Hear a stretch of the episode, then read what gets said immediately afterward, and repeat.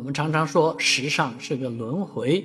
啊，但是呢，在上海有这样的呃所谓的这个复古的美啊，因为三十年代的那种美一直是一种传奇啊，仍然在世间流传，而很多女孩子呢喜欢穿旗袍。也喜欢做这个三十年代复古的发型，但其实旗袍好穿，但是这个发型啊，复古发型并不好做啊。这个目前全国能做这个发型的人并不多。哎，这位阿姨呢？哎，宝藏阿姨藏在这个上海一条小街里的阿姨被大家挖出来了。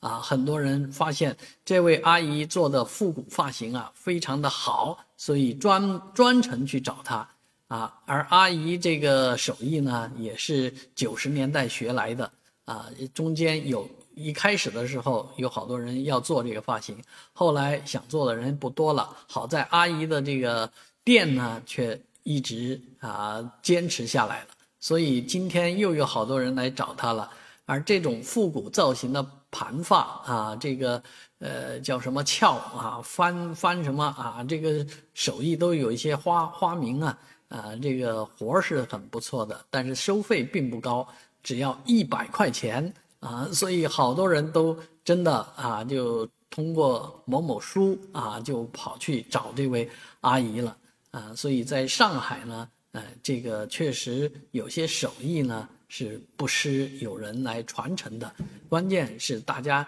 啊，这个喜欢呢一阵风，不喜欢呢再也找不着啊，所以这个街上呢不能只流行红裙子啊，即便是穿旗袍啊，应该配上合适的发型，而做这样发型的人，我估计也会越来越多吧。